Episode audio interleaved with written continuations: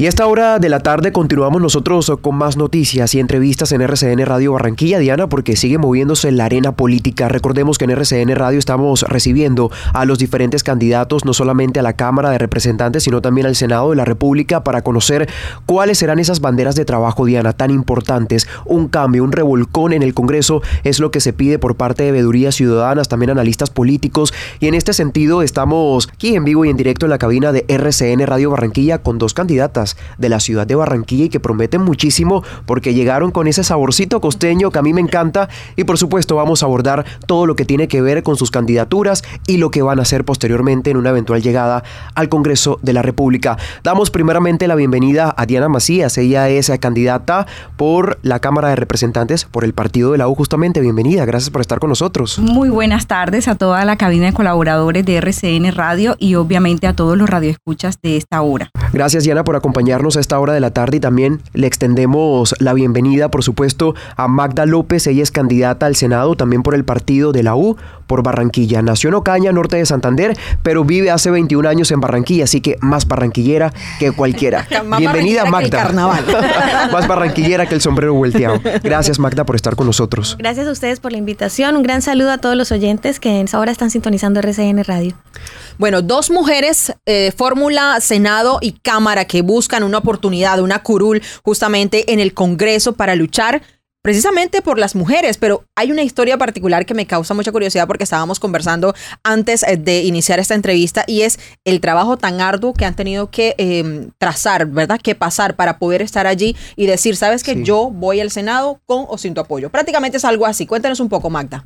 Bueno, eh, básicamente nosotros estamos em, viviendo ese camino eh, tortuoso de hacer una campaña política sin recursos, porque definitivamente la violencia silenciosa de la que hemos sido víctimas durante toda la campaña eh, son esas puertas cerradas en las empresas de aquellos empresarios, incluso mujeres, que no creen en que unas mujeres sin maquinaria y sin padrinos políticos puedan alcanzar una curula en el Congreso de la República. Entonces es muy triste ver cómo se lucha porque hayan leyes que favorezcan la participación democrática de la mujer y cuando hay mujeres como nosotras que nos atrevemos a hacer este ejercicio político, no encontramos el apoyo en la empresa privada, incluso de las mismas mujeres que dicen, mm, pero es que a ti nadie te conoce.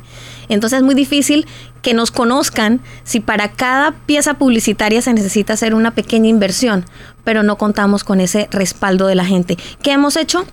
apoyarnos en aquellos amigos cercanos, familiares y nuestros propios recursos para poder abrirnos espacios. Hemos salido a volantear casa por casa en los municipios del Atlántico. Eh, salí también a volantear casa por casa en municipios de Boyacá, de Cundinamarca, acabo de llegar de allá. Eh, así, llegar al parque y decir, hola, soy yo, una mujer que quiere luchar por los derechos de las mujeres y empezar a hablar con la gente. Em, abrir espacios de, medios de comunicación como ustedes que nos permiten mostrarnos a la ciudadanía, que les estamos inmensamente agradecidas. Eh, pero de verdad es muy, muy complicado eh, que la mujer se atreva, porque de por sí es difícil que el liderazgo de la mujer quiera mostrarse, porque las mujeres no se atreven a hacer ejercicios políticos y cuando damos el paso, entonces encontramos muchos más obstáculos de los que por sí el ejercicio ya tiene. Bueno, pero yo creo que esto es un trabajo muy importante que resaltar, Diana, y por supuesto Magda, porque hay que tener en cuenta que llegar al Congreso de la República sin maquinaria, sin algún eh, clan político o económico que esté detrás financiando justamente esa campaña, dice mucho, porque son entonces candidatas que pueden llegar al Congreso de la República hechas a pulso con la ciudadanía. También, Diana, queremos conocer un poco de su recorrido, cómo ha hecho esta campaña y por supuesto cómo le ha ido en el Departamento del Atlántico. Bueno, mire, eh, Diana Macías eh, ha sido conocida en el sector público inicialmente porque, y lo digo con toda honra, ayudé a abrir las puertas para la Barranquilla que soñamos y que hoy día es una realidad. En el año 2008 eh, presenté mi hoja de vida ante una convocatoria que se hiciere y en ese momento ayudé a poner la carza en orden de la Barranquilla que estaba desordenada, deshojada. Diana Macías como una hormiguita trabajó arduamente para poder reorganizar todo el sector descentralizado y en ese momento generar muchos ahorros para el distrito de Barranquilla para que así el alcalde de su momento pudiera hacer inversión social. Luego Diana Macías se enamora de unos proyectos hermosos como son los de escrituración de vivienda, hice entregas de escrituras públicas a, los barranquilleros, hice también algunos proyectos de mejoramiento de vivienda saludable, mejorando la dignidad y las condiciones de vida de muchos barranquilleros en los sectores de La Luz, La Chinita, 20 de julio, 7 de abril. Y esos proyectos me enamoraron de esta parte política y pensé, nosotros las mujeres tenemos todo el potencial, la capacidad y ese fuego en el corazón interno para poder trabajar para la erradicación de la pobreza. Y ese es el sueño que hoy me trae aquí a ser eh, candidata a la representación de la Cámara de todo el pueblo que necesita y quiere erradicar la pobreza. Y quiero ser esa mano amiga desde el Congreso para trabajar por ello. Yo me considero feminista en este sentido porque a mí me gusta ver mujeres empoderadas, mujeres que lleguen a los diferentes escenarios políticos, económicos y sociales con muy buenas propuestas. Y en este sentido quiero preguntarles a las dos, Magda y Diana, ¿cuáles serán esas banderas de trabajo en una eventual llegada al Congreso de la República, en este caso desde la Cámara y por supuesto desde el Senado? Tres prioridades en la política que tienen para llegar al Senado, por ejemplo. Como primera medida, yo quiero ser una, eh, una persona que impulse y apoye las fundaciones porque los emprendimientos sociales tienen un objeto social que ataca de raíz muchas enfermedades que están ahorita eh, eh, afectando nuestras comunidades, ¿sí? Y son lugares muchas veces en donde el gobierno nacional no alcanza a llegar. Entonces, las fundaciones tienen una función maravillosa, que es ejercer la función social del Estado. Pero las condiciones legales en las que están hoy las fundaciones, eh, es muy difícil que puedan ejecutar sus programas por precisamente la falta de recursos que he venido desde antes, sin credencial, impulsando el trámite frente a la Cancillería de, de, nuestro país para que nosotros podamos quitar esa talanquera que tenemos para la recepción de ayudas internacionales, por ejemplo porque las fundaciones siempre que reciben alguna ayuda internacional, material, tienen que nacionalizar lo que reciben como si se fuera a vender y realmente se reciben para regalar. Además tienen que pagar todo el transporte de esas mercancías. Entonces lo que estoy haciendo es destrabar ese trámite y ya lo estoy adelantando y espero que en unos dos, tres meses ya podamos tener la buena noticia de que bajo algunas condiciones especiales, obviamente, no va a ser una cosa pues abierta, pero sí deben cumplirse algunos unos requisitos se pueda recibir con mayor facilidad ayudas internacionales que puedan distribuir nuestras fundaciones en Colombia. Eso va a bendecir a muchas familias. Por supuesto que sí. Eh, también pues quiero impulsar el tema del estímulo a la empresa privada para que haga donaciones eso sí sería a través de una reforma tributaria o por lo menos un eje dentro de una reforma tributaria para que la empresa privada se sienta motivada a apoyar la, función social de las fundaciones. ¿sí? Que esa responsabilidad social la ejerzan a través de las fundaciones. esa responsabilidad social. Porque se, se tiene como sinónimo de fundación limosna. Las fundaciones trabajan con las uñas y resulta que es un deber del Estado impulsar su, su, funcionamiento. Y estos emprendimientos sociales bien estructurados también pueden generar empleo y transformar comunidades de manera efectiva. Entonces, para mí es una prioridad que primero impulsemos el emprendimiento social y segundo, que nosotros garanticemos que los programas que se, que se vayan a trabajar a través de las fundaciones sí se realicen, porque llegamos a comunidades muy vulnerables que están muy alejadas incluso de la mano del Estado. Esto es muy importante, Diana. Yo no había escuchado esto, esta iniciativa que es muy buena teniendo en cuenta que, como usted menciona, Magda, trabajan con las uñas las fundaciones y muchas veces no cuentan con los recursos para poder favorecer a las comunidades más vulnerables en este caso. Bueno, yo también quisiera conocer su punto de vista sobre temas que siempre generan llaga o polémica a nivel nacional. Nosotros aquí solemos tener una dinámica de preguntas y respuestas rápidas y que tiene que ver como, por ejemplo, temas de corrupción, temas de aborto legal para la mujer eh, adopción homoparental.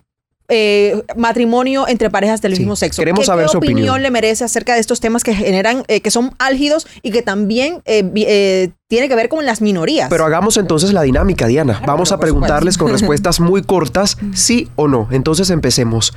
¿Aborto legal, gratuito y seguro? ¿Qué dice Diana? No. No. ¿Qué dice Magda? No. En este caso, ¿cuál sería la segunda pregunta, Diana? ¿Adopción homoparental? Parejas del mismo sexo criando una familia, criando un niño.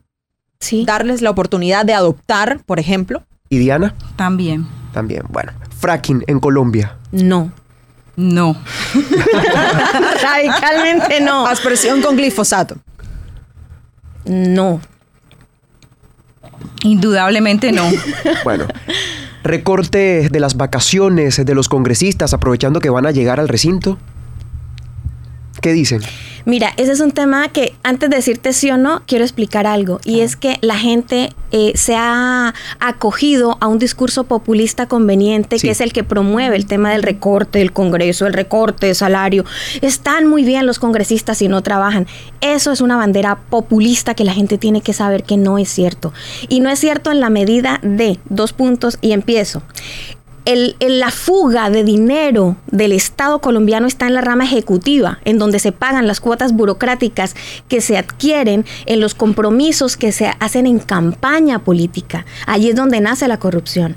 Entonces, no es en el Congreso. El Congreso no llega en gasto público ni al 0.5% del presupuesto nacional. Ya analizamos las cifras con Diana. Pero eso es en el Ejecutivo sí, en el Ejecutivo el, gasto va más de, bueno, no tengo la cifra clara en ese momento, pero son es un porcentaje muy alto al que la gente cree que se está gastando el, país en la nómina del Congreso. Entonces, realmente eso es decir, recortemos el Congreso. ¿Sabe qué pasa si recortamos el Congreso? Se quedará sin participación mucha, muchas zonas del país. Porque si es así, y hay localidades en donde ni siquiera hay una representación o los que tienen representación no se sienten representados. Se quedarían por fuera. Se quedarían totalmente por fuera. Sí, es que este tema hay que analizarlo. Hay que analizarlo desde todo punto de vista y desde todas las aristas. El, salario de un congresista no difiere del de cualquier gerente de una gran corporación. ¿Qué más corporación que el mismo Estado? El tema aquí, uno, es hacer el control político que se tiene que hacer para que se cumpla la función para el cual uno fue elegido. Trabajo de debería, Porque es que las funciones están claras, que no se hagan es otra cosa. Y eso requiere una dádiva del gobierno, un salario, una recompensa porque estás trabajando. Claro. Dos, ser conscientes de que el valor que representa la nómina del Congreso no es la salida de dinero por el cual no se invierte en educación y en otras ejes del gobierno nacional. ¿Saben cuánto presupuesto tenemos nosotros en educación? El presupuesto más alto en la historia de Colombia, 49.9 billones de pesos. Aprobó el Estado en el 2021 para el 2022. ¿Dónde está esa plata? ¿Qué tenemos que hacer desde el Congreso? Una veeduría eficaz en donde sepamos, es que nosotros no tenemos ni siquiera que pedir que se invierta más, por ejemplo, en educación, porque plata hay. Las inversiones están. Eh, claro, los presupuestos están asignados. Lo que tenemos que hacer es verificar que se apliquen en programas eficaces y que lleguen a cada rincón del país, porque el 90% de nuestras escuelas y colegios están en la zona rural. Y allá con pandemia se evidenció la falta de protección de las secretarías de educación de nuestros departamentos y la irresponsabilidad y la inoperancia que tenemos en este tipo de entidades. Y por supuesto lo que pasó con este contrato de conectividad que ahí está en el aire todavía. Pero yo quisiera preguntarles también justamente por eso y quisiera arrancar por Diana, por ejemplo, ustedes que son mujeres, que se ven empoderadas, que hablan como tal, que tienen muchas propuestas, ¿cómo van a hacer para devolver esa confianza en el Congreso de la República, teniendo en cuenta lo que ha pasado con, con mujeres líderes en la política, como por ejemplo la presidenta de la Cámara de Representantes, Jennifer Arias, con este presunto plagio de su tesis, la exministra de las TIC, Karen Abudiné. En este sentido, ¿cómo van a recuperar esa confianza en que las mujeres van a llegar, por supuesto, a hacer lo correcto? Diana. Sí, lo que pasa es que nosotros eh, como mujeres venimos a representar un nuevo sector de la política y queremos ser esa renovación política en el Departamento del Atlántico y en el país. ¿Cómo se, se produce esa renovación política? Precisamente estar desligada de los grupos políticos tradicionales que nos han gobernado año tras año. Al estar desligada no existen los compromisos políticos, no existen las burocracias, no existen las maquinarias corruptas de los favoritismos, exactamente. Nosotros, Magda López y Diana Macías somos dos mujeres que quieren precisamente ser esas políticas, pero transparentes, para inspirar a nuevas mujeres en que el sector público y el sector político necesita mujeres como nosotras, que vienen con hojas de vidas limpias, transparentes, a construir país. Suena como retórica, pero queremos nosotras renovar esa confianza del pueblo en nosotras, en saber que sí se puede, en inspirar a más mujeres que vengan a esta arena política, que no es fácil, indudablemente, pero que necesitamos generar espacios y que necesitamos cada vez que mujeres nos unamos en estos propósitos. ¿Para qué? Para la verdadera transformación de Colombia. Si nosotros seguimos en nuestra zona de confort creyendo que detrás de las maquinarias políticas y de los hombres tradicionales de la política, la mujer es cuando puede florecer, nosotras queremos decir, podemos florecer mujeres sin tener esos condicionamientos. ¿Sí? Por eso es que hoy nosotras lanzamos la campaña Un Millón de Corazones, donde queremos conectar a mujeres del Departamento del Atlántico y toda Colombia a que se unan a más mujeres en que los proyectos políticos son posibles ser liderados por mujeres independientes. Bueno, otro tema que yo también quisiera abordar, eh, eh, Adrián, tiene que ver con el tema de inseguridad. Justamente esta mañana estábamos aquí conversando con el general de la Policía Metropolitana de Barranquilla, estas cifras que ha dado a conocer Barranquilla, cómo vamos, donde nos señala que más de la mitad de los barranquilleros se siente inseguro en su barrio, en su ciudad, en su área. ¿Qué hacer, verdad? ¿Qué, propone Magda, qué propone Diana desde el Congreso para poder ayudar a contribuir en esto, en que esto no se siga presentando? Porque hay muchas cosas que decir. Es la, eh, alguna falla está eh, eh, ocurriendo en el eslabón de la cadena de la justicia, bien sea que hay infructuosos los, los procedimientos de captura o que después cuando ya llegan al tema de judicialización algo pasa y los quedan libres, ¿verdad? Eso es, eso es lo que está ocurriendo recurrentemente. Y del otro lado, también el tema, no sé, de la cadena perpetua para violadores de menores de edad. ¿Qué opinión les merece esta situación? Bueno, el tema de inseguridad eh, en Barranquilla se evidencia que ya uno no sale a comer con tranquilidad porque no sabe en qué momento va a haber un atraco, independiente del lugar donde esté ubicado el restaurante. sí. Y esa sensación la tenemos en todo el país. Yo he estado recorriendo ya algunos lugares y de verdad que la percepción de inseguridad es grandísima. Y lo peor es que se percibe también que el Estado no quiere hacer nada para cambiar esa realidad. ¿Qué pasa? Hay que mirar la raíz de esa inseguridad. Uno, tenemos que trabajar el tema de valores en los colombianos. Nosotros tenemos que volver a los valores, ¿sí? Tenemos que incentivar a través precisamente de fundaciones y asociaciones que trabajen esto a nivel pequeño, o sea, eh, atomizar el tema de este mensaje de valores para poder mostrarles plataformas de transformación a estos jóvenes que salen a robar a través del deporte, el arte, la cultura y que ellos vean que sí hay otras oportunidades. Hay que empezar a trabajar en esto. Es un tema medio académico y de valores. Dos, hay que aumentar el pie de fuerza de la policía en el país. Entonces, yo hablaba con unos, unos agentes de policía en un municipio y les decía que ¿Qué piensan ellos que se debe hacer a nivel de institución para que la gente o los jóvenes vean esta, esta, institución como una oportunidad de trabajo y hacer una carrera? Porque ser policía es una profesión en Colombia. Em, entonces me decía que también había que mejorar las condiciones laborales de la policía. Entonces desde el Congreso hay que trabajar la institución, volver a los valores dentro de la institución para recuperar la institucionalidad porque la, y la confianza en ellos. y mostrarle a los jóvenes que esta profesión también es una opción de vida. Por lo tanto, necesitamos, hay, hay municipios de Colombia que tienen muy poca presencia policial. Entonces, eso también tiene que ver con la percepción de, de, de, inseguridad para el ciudadano y de seguridad para el ladrón. Dice, bueno, salgo y robo, no pasa nada. Tercero, hay que hacer una reforma a la justicia, porque Colombia necesita eh, ajustarse estamos demasiado, demasiado laxos en el tema de que, que la flagrancia, que no se puede atacar, que no sé qué. De hecho, hay comentarios, por ejemplo, aquí en Barranquilla, perdone que le interrumpa Magda, que se trata mejor al delincuente con una persona que todavía puede gozar de la presunción de inocencia. En este caso, por ejemplo, que lo capturan en flagrancia intentando asesinar de pronto a su pareja sentimental y es mejor el trato que se le dan a este tipo de personas. Entonces, ese punto me parece clave. Claro, y eso, eso hay, que, hay que revisarlo con mucha minucia y hay que empezar empezar a trabajarlo porque se tienen que fortalecer las leyes en el país. O sea, ser, ser, ser un ladrón tiene consecuencias y esas consecuencias son pérdida de la libertad y de otros derechos que la gente tiene que pensarlo dos veces antes de hacerlo. Ahora la gente cree que llegan a una URI y a la media hora salen, entonces no pasa nada y se volvió un arte robar. salen libres por vencimiento de términos. Y tercero, Y, cuarto, ya sería el punto, eh, también creo que hay un alto porcentaje de, de, migrantes que están involucrados en esto. Eh, no quiero decir que todos es estigmatizarlos porque conozco eh, del vecino país amigos que son muy valiosos y hay muchos profesionales también limpiando vidrios en las esquinas de nuestras ciudades porque están en todas partes y eso tampoco es justo porque ellos no están siendo felices en esas condiciones terribles. Eso es un tema de derechos humanos. Entonces, ¿qué vamos a hacer con una problemática que está ahí presente?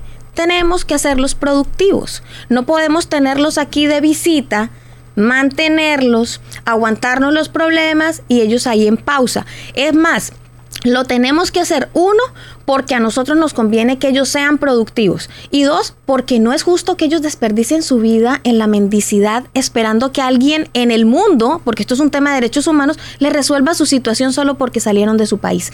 Si están aquí y se benefician de nuestro territorio, tienen que ser productivos. Ellos tienen que eh, pertenecer a los regímenes de salud eh, pagar lo que tengan que pagar, pagar los impuestos, hacerlos productivos. Ya son una realidad, están aquí, pues hagamos algo con eso. Pero los tenemos como una verdad que no se puede evidenciar, pero sí los, les estamos incluyendo en el CISBEN, sí estamos pagando por ellos.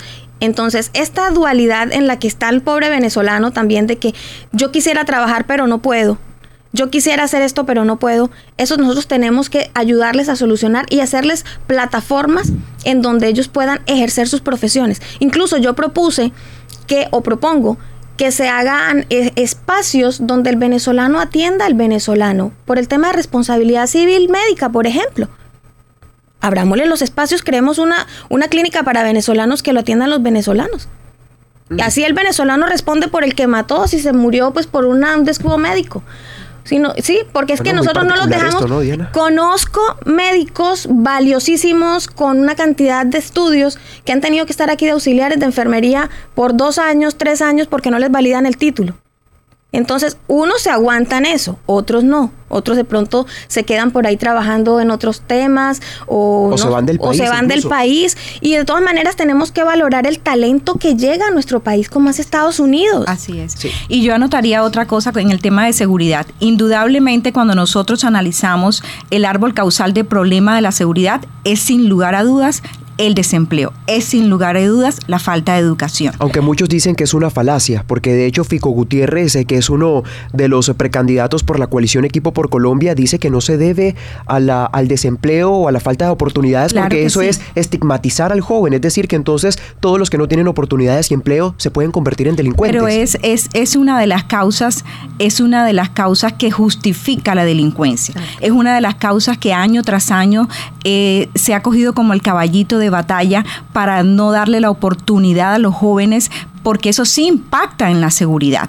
Entonces, ¿qué pasa nosotros tenemos un, un planteamiento educativo diferente. Nosotras queremos revolucionar la educación. ¿En qué sentido? Es necesario transformar el sistema educativo en donde a nuestros niños desde el preescolar les estemos enseñando la cátedra para la vida, donde a nuestros niños les estemos enseñando inteligencia emocional, donde les estemos enseñando en cómo transformar su mentalidad, en cómo tener una mentalidad empoderante. ¿Por qué? Porque de aquí a 20 años, 30 años, 50 años, 200 años, nosotros vamos a poder erradicar la corrupción. La corrupción es sistémica, está en el sistema. La corrupción no solamente está en los altos estamentos del Estado, está es, es algo que afecta transversalmente a toda la sociedad. Y la manera como nosotros podemos erradicar tanto la inseguridad como la corrupción es a través de la modificación del sistema educativo colombiano. Y un sistema educativo que no se transforma es un sistema educativo que sigue manteniendo la ignorancia de nuestro pueblo colombiano. Y es por ello que el político no quiere invertir en la transformación del sistema educativo. Y nosotras, cuando lleguemos al Congreso de la República, haremos todo para que el sistema educativo sea un sistema que sea renovado e impacte la transformación de vida de los colombianos. Muy contundente este mensaje. Y es que todo empieza desde casa, ¿verdad? todo empieza desde casa. Si uno como madre permite que el niño haga algo que no está bien, sabe que ese va a ser un adulto que va a crecer con esas problemáticas. Por supuesto que sí. Y, al hablar de corrupción, yo quiero mandarle un mensaje a todos nuestros oyentes. Y es que eh, pensemos en algo ahora que estamos en plenas elecciones, en, plena, en pleno debate. Eh, que se cuestionen y se pregunten esto desde hoy. ¿Qué diferencia hay entre un votante que recibe 100 mil pesos por el voto solo porque me, le resuelve su propio problema de hambre de hoy? ¿sí? Está pensando en él mismo. No importa quién me da esa plata, no me importa lo que vaya a hacer al Congreso, no me importa lo que apruebe, no me importa lo que proponga. Solo sé que si me da esos 100 mil pesos, yo tengo comida hoy y mi familia va a estar bien hoy. ¿Sí? Estoy pensando desde el egoísmo. ¿Qué diferencia hay entre tu votante que acepta esos 100 mil pesos y aquel congresista que recibe 30 mil millones de pesos para resolver su problema de hambre? que su problema de hambre es cambiar la BM, cambiar el Mercedes, cambiar, ¿sí? O sea, son, son, digamos que son problemáticas distintas, pero él resuelve su problema con los 30 mil, 5 mil, 10 mil millones que le dan y aprueba lo que sea porque a él no le interesa lo que pase con el país, sino lo que pase con su familia. Es exactamente lo mismo. La diferencia es la cantidad de plata que están recibiendo. Cada uno está tomando una decisión que debe tener en cuenta que impacta a toda una comunidad, pero lo está haciendo pensando en su propio bienestar. Entonces, cuando la persona que recibe los 100 mil pesos hoy, que es un corrupto, eh, empieza a atacar aquellos que dicen, ay, en el Congreso se roban la plata, en el Congreso hicieron esto, aprobaron más impuestos, aprobaron más. Ellos también son cómplices. Son cómplices absolutos y son exactamente iguales de corruptos. Se necesitan trabajos importantes de veeduría para evitar justamente eso en los comicios legislativos y presidenciables porque recordemos que este año 2022 puede ser el año de la transformación. Son importantes los comicios que se van a llevar a cabo este año y por supuesto allí los medios de comunicación tienen que poner la lupa, pero también los diferentes líderes comunitarios, las diferentes veedurías y por supuesto testigos electorales. Gracias Diana, gracias Magda por acompañarnos en RCN bueno, aquí, aquí lo importante es que las personas que se conecten con nuestro proyecto político marquen el 13 de marzo U91 al Senado y U103 a la Cámara de Representantes. Repitamos, por favor, para que quede muy claro allí. Otra vez. U91 al Senado y U103 a la Cámara de Representantes. Bueno, una fórmula que promete mucho, Diana. Me ha encantado esta conversación. que bueno, ya la, la, carrera se hace corta, ya estamos a menos de un mes. El próximo domingo 13 de marzo será el día a elegir. Definitivo este año electoral. Gracias, Diana. Muchísimas gracias, Magda, por este tiempo en RCN Radio. Muy amables. Gracias Barranquillerísimas. mucho gusto. Gracias, un gran abrazo para todos. Sí, señor. Seguimos nosotros, entre tanto, con más información, pero primero una pausa de comerciales.